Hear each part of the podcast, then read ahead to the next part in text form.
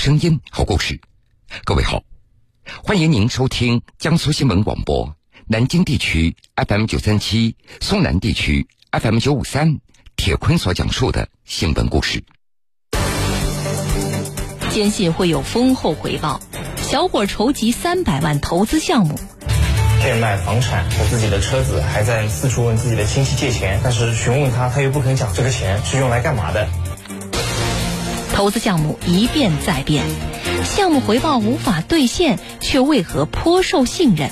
感觉他还是老实靠谱的，做事嘛也比较干脆直爽。被骗两年，毫无察觉，甚至结下兄弟情，上当者却不止一人。对自己的骗术非常有信心，跟我们说：“如果你们不抓我，我还能继续骗下去，他们永远都不会发现我。”虚构出来的大老板，铁坤马上讲述。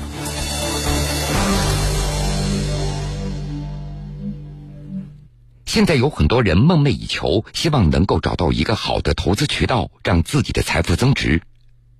可是，有着这美好的梦想，你也不能心急和盲目。这不。在江苏常州，一个小伙子，他不仅被骗走了三百万元，还执迷不悟，对骗子所设下的圈套深信不疑。最后，还是他的父亲跑到派出所报了案。常州市公安局局前街派出所警长朱子豪，当时这个老人到我们所里面来报案，他跟我们讲，他的儿子在家里面变卖房产和自己的车子，还在四处问自己的亲戚借钱。但是询问他，他又不肯讲这个钱是用来干嘛的。接到报警，民警立即把老人的儿子郝先生约到派出所来询问。一开始，郝先生他不愿意说出自己筹钱的具体的用处。经过民警再三劝说以后。郝先生，他才讲出自己先后筹集了三百万元的资金，是为了和朋友刘某以及另外一个叫做敏峰的大老板一起投资酒吧，并且相信很快就会有高额的回报。被害人郝先生，因为这个项目确实是赚钱的，他讲了半年就能回本，说是两个月给我，反正一年也有几十万的。办案民警陈一新，郝某在报案的时候还坚信。他能在短期内拿到投资回报，报警还是他父亲逼着他来报警的。他本来还是相信刘某的，呃，因为这个骗局长达时间长达两年，啊，在这两年过程中，可以说郝某和刘某产产生了呃兄弟般的感情。按照郝先生的说法，他跟着刘某先后投资了电玩城、足疗店和酒吧。然而，经过数十天的调查，警方发现。这些投资竟然没有一项那是真的，这所谓的大老板敏峰也是查无此人。感觉到问题严重，警方立即将刘某带回调查。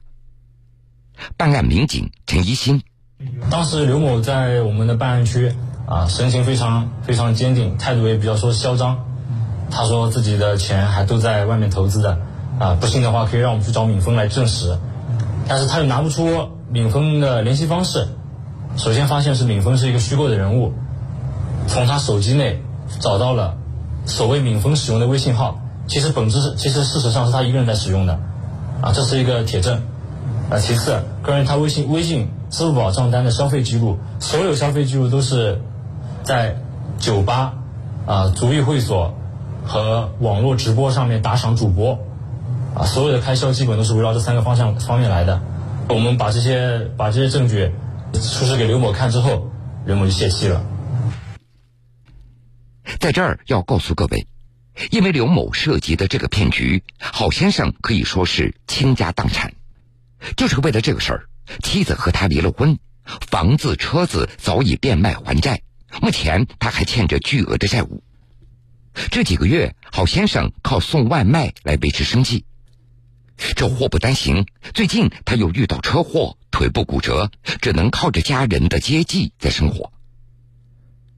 现在回头想想，郝先生他觉得，如果当时自己多一个心眼儿，也不会走到今天这个地步了。关于信用卡贷款，信用卡贷款跟朋友的大概有差不多将近一百万吧，还是没有没有没有想到他会做这样的事情。总其实有些事情，其实想一想，他根本应该骗不到我的。只要多考虑一两步。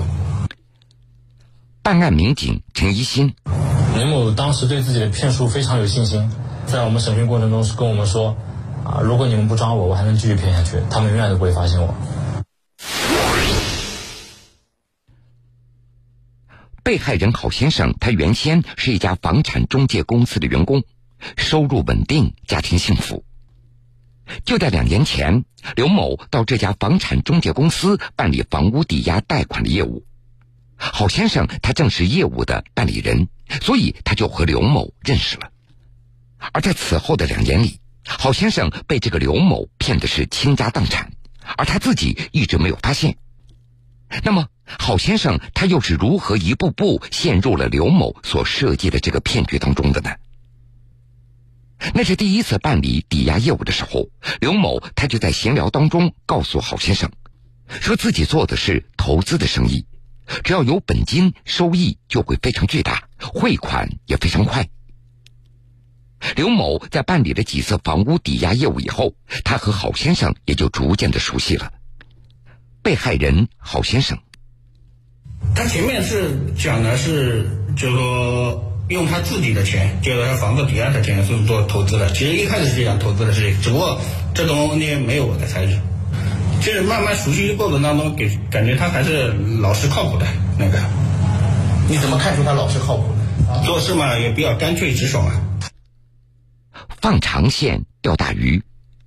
一开始，刘某他并不急于拉着郝先生来投资，直到两人结识半年以后，他才告诉郝先生。说有一个投资电玩城的项目非常好，自己已经投资了太多的项目，资金有些紧张。如果郝先生有兴趣的话，两人可以合作，收益率要比银行的存款利率高出几十倍。办案民警陈一新，郝某一听啊，回回报率这么高啊，就把自己所有积蓄有三四十万元全拿出来交给了刘某。后来刘某又谎称说电玩城不开了。呃，没意思，不如去转投足浴会所，啊，足浴会所更赚钱。郝某自己已经没什么积蓄了，啊，就听信刘某的谗言，将自己的房子进行了一次抵押，抵押来了六七十万元。就在郝先生投资以后，这个刘某他总是以各种理由来拖延分红。他告诉郝先生，说公安部门正在严查足浴会所，只好暂时关门。他想和足浴会所的老板闵峰一起来投资酒吧，并且说这个闵峰不得了，资产惊人，是一个大集团的大老板。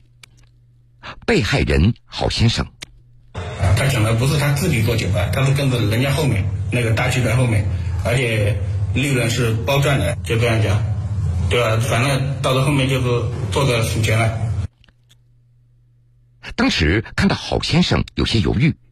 刘某他就说了，郝先生和他自己先期投资的钱已经全部转移到酒吧这个项目上了，但是目前还不够买下谈好的股份，如果不追加投资，也就等于违约了，两人都会血本无归。被害人郝先生，吃了多少股份下来，就说，呃，必须要投那么多，不投的话，前面的钱包括吗？他说没没有来源还啊，我也我也说了，你说跟米峰是不是合伙骗我的？他讲的说我要骗你，我日子就会好过得很，我就说我早就买房买车了。那个他在我面前表现的一直都是没钱啊，就说钱全部都用在酒吧里面了，投资。郝先生他看到刘某平时的日子过得非常节俭，又亲眼看到刘某多次抵押房屋进行投资。于是他再一次相信了刘某，他把自己的房子二次抵押，又向亲朋好友到处借钱，终于凑了一百多万元交给刘某来投资酒吧。办案民警根据我们调查，啊，刘某一分钱都没有投资过。有时候刘某被催的没有办法，再不给分红就会露馅，偶尔转一个一千元、两千元，多的时候甚至转个一万一万元到两万元，谎称的是投资的收益、投资的分红。刘某把骗钱骗来之后，全部把钱在酒吧内消费掉了，还在网络直播平台上充值，不打赏给主播了。还有就是用于外出旅游、吃喝玩乐这样高消费的生活。经过调查，民警发现，不仅是郝先生，这个刘某他曾经同时还诈骗了很多人，大多数的时间他会把自己包装成经商成功、一掷千金的富豪，让别人相信他自己拥有雄厚的实力，放松警惕。办案民警在对刘某的微信、支付宝账单进行研究的过程中，发现二零一九年八月份的时候，呃，被害人郝某并没有向刘某进行过转账，但是刘某在那段时间消费仍然很高，我们就开始研开始分析他的钱是从哪里来的。经过通过研究账单发现，是从另一名微信叫包子的啊这个人呃微信账户转过来的。这个包子是谁呀？经过调查，这名被害人包先生他是刘某小学和初中的同学，两人关系非常好。和郝先生一样，包先生他也没有发现自己被骗了，因为他多次在酒吧里看到刘某出手阔绰。包先生他是既惊讶又羡慕。原来一开始包先生他帮了刘某一个小忙，刘某他就多次盛情邀请包先生到酒吧娱乐。被害人包先生告诉我个包厢的房间，我都一开始没有进去，然后我就然后门口待了一会儿，然后楼上有保安嘛，我就问他了，我说那个刘华经常来吗？对对，经常来消费。我说他消费多少钱了？他说靠一百多两万了。我当时我很震惊，我说为什么会拿那么多钱去花在酒吧里面？难难道是这几年他挣到钱了？老同学刘某在酒吧里一掷千金，他的钱到底从哪来的呢？按捺不住好奇心的包先生，他找到刘某来询问。刘某告诉他，这是他做生意积累人脉，花的都是小钱，换来的是赚大钱的机会。过了一个多月，刘某他找到了包先生。被害人包先生，过了一个多月吧，我说说看你这段时间，看你也挣不到什么钱，有没有兴趣跟他一起做生意？我说我没有本钱，我怎么做？嗯，对吧？我没有本钱，没有怎么做？就是暗示我，就是说你有房子吗？你做房子抵押好了，你抵押了二十万、三十万嘛，对吧？你挣两个月钱就回来了，你把那个钱还了，你至少还能留个几万块钱。想到老同学一晚上消费上万元的这样的豪气，包先生他觉得跟着刘某投资，这肯定是错不了的。于是他就把房子抵押了四十五万元，陆续交给刘某去投资二手车的生意。很快几个月过去了，包先生没有拿到一分钱的分红，因为银行催要抵押贷款的本金和利息，所以包先生他十分着急。被害人包先生，我这时间还款的，你一定要在这个时间内之前给我的。我说没问题，没问题。嗯，然后到那个时间了，他没有钱。我说钱呢？他说去投房地产。他说房地产收益稳定，而且多，但是呢周期比较长，就是可能一年过后才能拿到钱。我说一年过后，那我每个月还利息，我吃不消啊，我哪有钱去去还利息啊？然后他就给我安排什么方案呢？就是说你再贷个二十万投九八，每个月有七千五到八千左右。然后那个时候，其实我已经不太乐意去。接着去投钱了，但是呢要还贷款，你不还贷款，我房子也怎么办呢？后来想想，真的是他可能是抓住你的心理了，知道你没办法，你只能听他。无奈之下，包先生他只好第二次抵押房产，又把得到的几十万元交给刘某投资酒吧，一直到警方找到自己了解情况，包先生他才恍然大悟。现在就是给我感觉就是众叛亲离，唉，在别人眼里可能是一个笑话，然后在父母眼里感觉是个败家子，唉，房子房子没有，感觉还是被还是被骗的。如果说做生意被赔的话，本来心里还舒服一点，被骗了，被我们骗子太可恶了。发生这个事情，感觉人整个人不在状态。目前案件还在进一步的侦办中，在这儿，警方提醒。